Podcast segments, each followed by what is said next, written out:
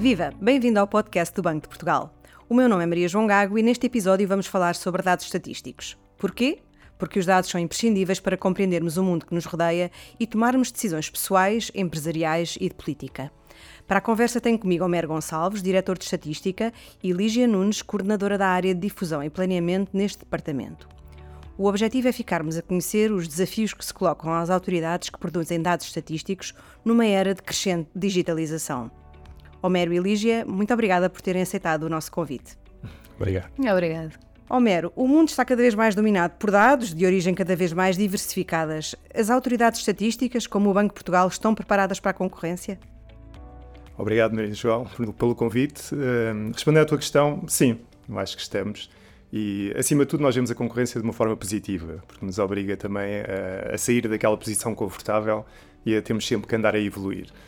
Para além disso, a, realidade é tão complexa e é tão dinâmica que quanto mais agentes houver a ajudar-nos a retratá-la, melhor é para todos. E, portanto, esse, esse ponto aí nós consideramos que é importante. Agora, há um ponto chave nisto que é quando retratamos a realidade, ela tem que ser realmente real, verdadeira. E esse é o ponto que esta concorrência às vezes pode ser mais complicada. Isto porquê? Porque quando nós disponibilizamos informação com um bom aspecto, de uma forma muito rápida, mesmo que o conteúdo seja mau, às vezes até pode parecer que é bom e ser consumido. E, portanto, a nossa verdadeira concorrência acaba por ser nessa parte final, que é garantir que quem consome informação tem acesso a boa informação. Uh, e, portanto, esta concorrência também nos tem ajudado a trabalhar naquelas outras duas componentes, porque na parte da qualidade da informação é assegurada, a parte como nós a publicamos, como a difundimos, se é fácil ou não de ser consumida, é uma parte onde nós claramente temos vindo a crescer e tendo aqui a Lígia ao meu lado, que é aqui a responsável, pode até complementar aqui com algumas ideias do que temos vindo a fazer. Sim, bem, em primeiro lugar também obrigado pelo convite. E a verdade é que, de facto, nestes últimos anos, as autoridades estatísticas têm desenvolvido um esforço muito significativo para chegar eh, às pessoas, fruto dessa concorrência que tem emergido. Em particular, nós no Banco de Portugal temos adotado três grandes estratégias para, para combater a concorrência. A primeira é conhecer bem os nossos utilizadores. E isto parece uma ideia muito simples, mas na verdade inverteu completamente o paradigma da proximidade, porque hoje sabemos que o dever da proximidade é nosso.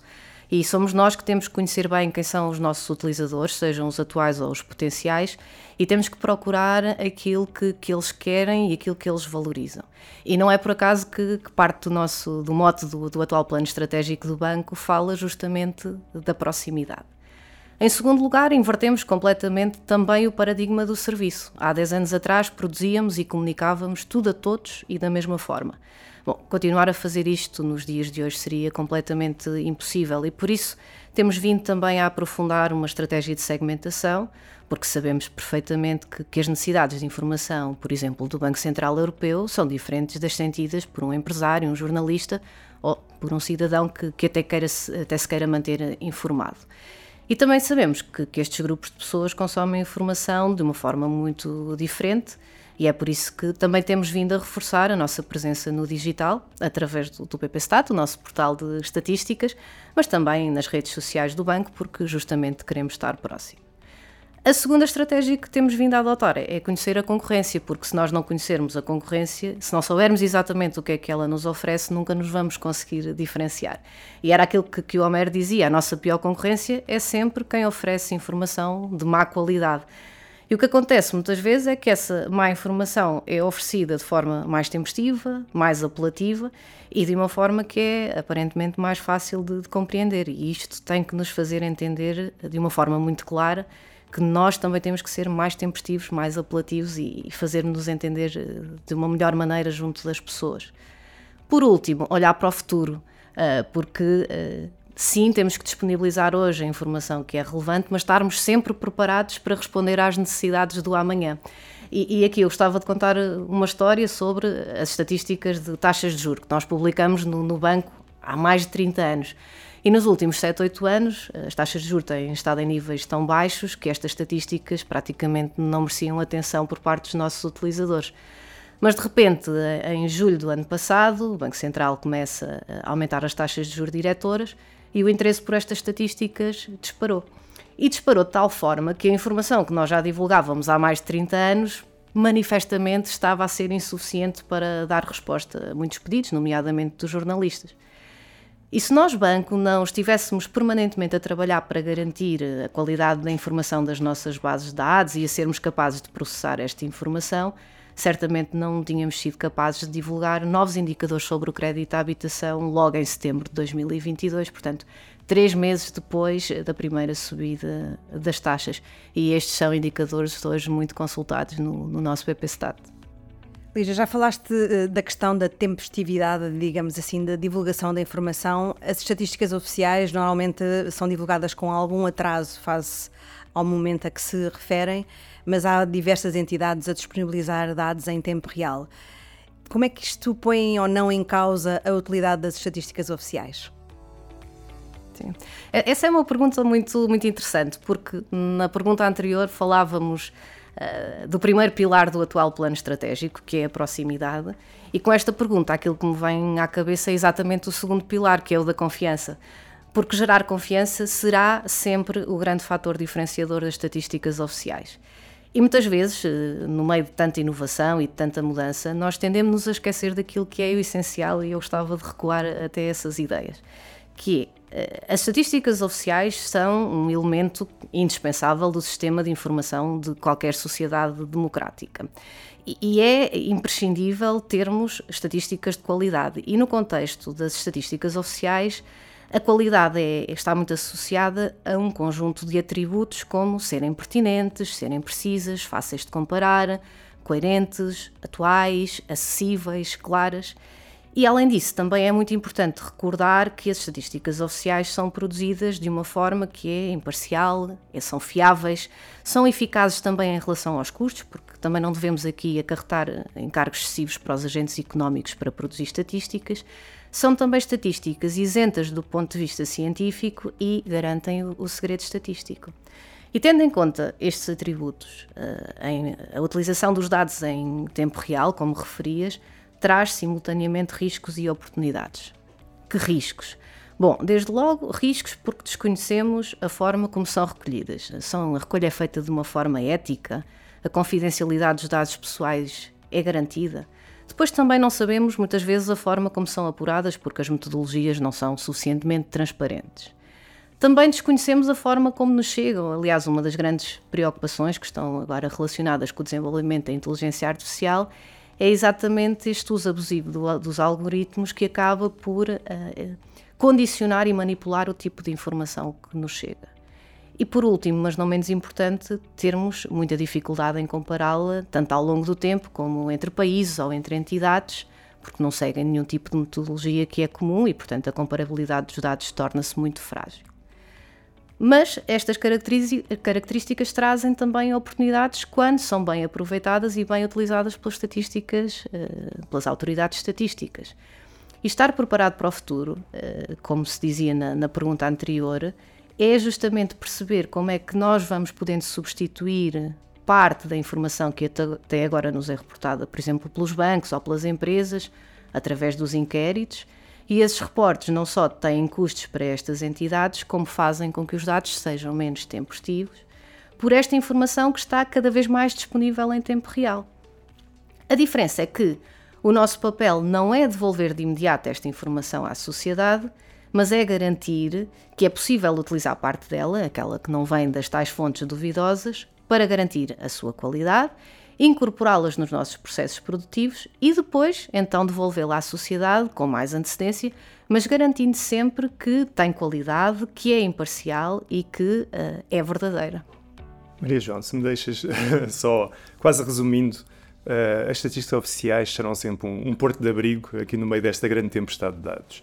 Isto porque quando as pessoas recorrem às estatísticas oficiais têm confiança nesses dados.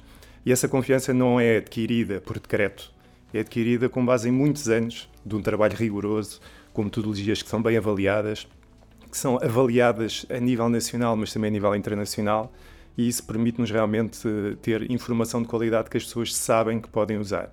Obviamente, isto não invalida que nós próprios também tenhamos que evoluir, e foram aqui ditas várias coisas em termos da forma como disseminamos, tornar mais simples a informação, mas nunca poderemos colocar em causa aquele pilar fundamental que é o rigor e a qualidade da informação. Homer, a Lígia já referiu há pouco a questão da inteligência artificial.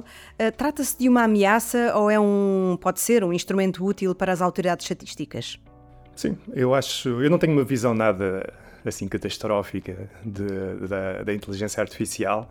Acho que, sendo uma coisa disruptiva, causará sempre este tipo de receio nas pessoas, mas o que importa no final do dia é nós conseguimos utilizar isto para aqui o lado bom disto e tentar mitigar o tal lado mau.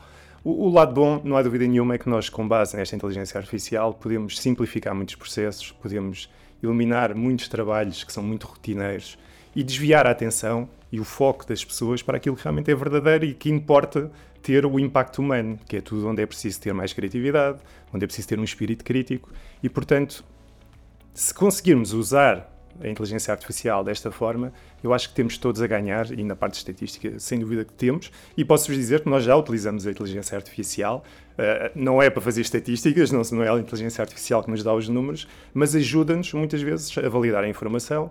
Nós temos cada vez mais bases de dados muito granulares, com milhões e milhões de registros, que se não utilizarmos este tipo de métodos, teríamos muito mais dificuldade, por exemplo, a encontrar erros, a encontrar padrões na informação e, portanto, o que nós queremos, e essa é a minha perspectiva sobre inteligência artificial, é usá-la a nosso favor, a nosso favor da sociedade, não é? Quem vai utilizar a informação e não ser dominado por ela, como é óbvio. E como será a produção de estatísticas no Banco de Portugal daqui a 10 anos? É possível antecipar?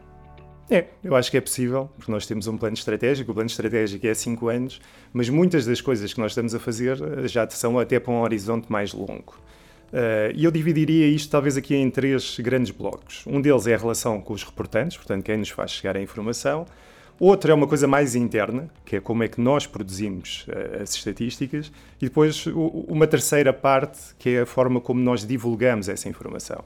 Portanto, na primeira parte, na relação com os reportantes, o nosso ponto principal é, sem dúvida, conseguirmos cada vez mais produzir, continuar a produzir informação de qualidade, mas pesando, tendo um custo menor sobre a sociedade também. Porquê? Porque muitas destas estatísticas são obtidas através de reportes que vêm das pessoas, das empresas, e o que nós queremos cada vez mais, e portanto eu acredito e espero, sinceramente, e é para isso estamos a trabalhar, que daqui a 10 anos, grande parte destas estatísticas sejam derivadas de outras bases de dados administrativas que já existem, do aproveitamento de muita informação que está disponível, que permita, que nos permita a nós ser mais tempestivos, mas sem pesarmos sobre a sociedade em termos do custo que esse reporte tem.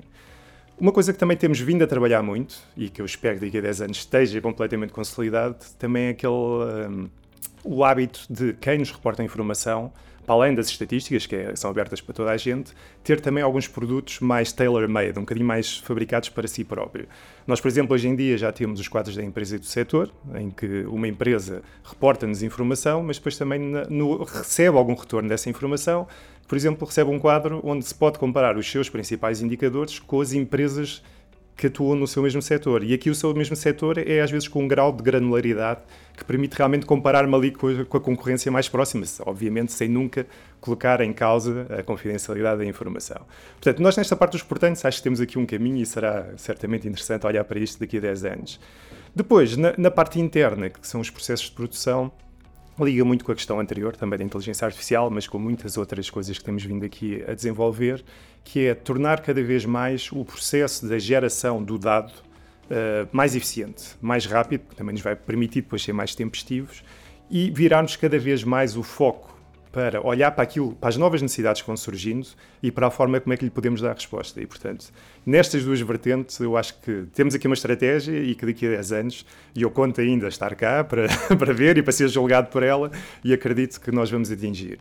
Na parte mais de disseminação, mais uma vez eu passo aqui a bola para a Lígia, que é a nossa especialista e que pode falar um bocadinho mais sobre isso. Sim, eu, em termos de, de, comunicação, eu acho que as grandes mudanças se vão sentir sobretudo na forma como nós vamos divulgar a informação ao público não especializado, aos utilizadores não especializados. E aqui, obviamente, que, que os desenvolvimentos da tecnologia e da própria inteligência artificial irão claramente facilitar a democratização do acesso à informação, porque uh, à medida que nós vamos utilizando cada vez mais a linguagem natural, eu não preciso de saber como é que vou cruzar informação, eu não preciso de conhecer a estrutura dos dados para encontrar a informação que eu realmente preciso. E depois, porque eh, há aqui uma enorme potencialidade para desenvolver novas ferramentas, por exemplo, de visualização de dados mais interativas, mais dinâmicas, que vão ajudar as pessoas a entrar mais na história que os dados, que os dados contam. Outro aspecto que, que, será certamente muito importante é este aprofundamento da, da segmentação e, e, nós queremos continuar a criar produtos específicos e personalizados para cada tipo de utilizador. Aliás, no ano passado nós, banco, lançámos o Statflix, portanto um curso de e-learning sobre as estatísticas da economia portuguesa e da área do euro, dirigido sobretudo ao ensino superior e queremos replicar este conceito de criarmos produtos específicos também para outro tipo de públicos com necessidades específicas. O que é que eu também acho que vai acontecer daqui a 10 anos? Bem, felizmente nem tudo será inteligência artificial e nem tudo será digital e, portanto, queremos certamente continuar a aprofundar as nossas relações e as nossas parcerias com aquilo que nós chamamos os embaixadores das estatísticas oficiais, porque não é possível nós chegarmos a todos, mas através de alguns nós queremos chegar a muitos e esses embaixadores nós esperamos que sejam uh, alguns dos parceiros que hoje em dia já trabalham connosco, como os jornalistas, as associações empresariais, as escolas, a Direção-Geral de Educação e muitos, muitos outros que queiram associar-se uh, a estas iniciativas.